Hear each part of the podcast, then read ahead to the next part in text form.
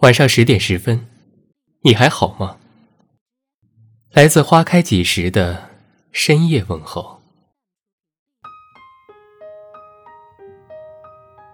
清代学者袁枚曾记录过小时候的一件事，读来特别温馨。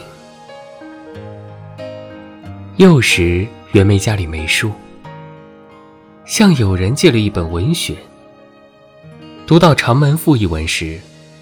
觉得好像读过似的，还有《离骚》也是如此。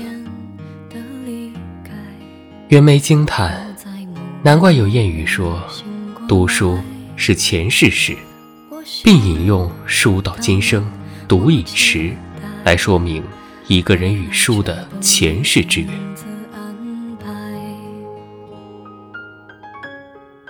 我第一次看到这则记事。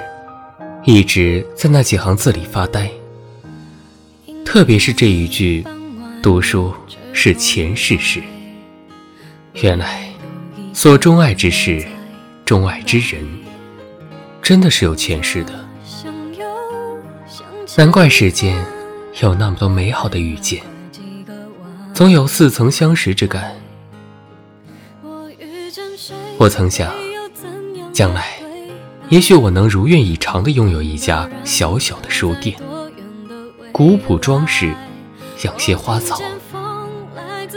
书架上的书，我会每一种买两本，它们相依相偎，摆在一起。也许有一天，会有两个人同时拿起了其中一本，那将是多么美好的相遇！美好会遇见美好，没有邀约，只有惊喜，只有感恩。就如台湾诗人周梦蝶诗中所言：“你是源泉，我是泉上的涟漪。我们在冷冷之处，冷冷之中相遇，惊喜相馈。”在情感世界里，一个人是美好的，不算最完美。美好的人是能让你也美好。于生活中带给你安静、喜悦的美；于岁月里带给你从容、无惧的好。向清风带来一片花影。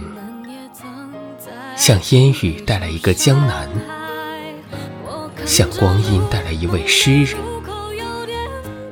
或一个从你眼前经过，却在你心帘上打坐的僧人。如此，你是光阴开出的一朵花，必会遇见春天般的人。你写一封长长的信，必会遇见一个。让你倾心的地址。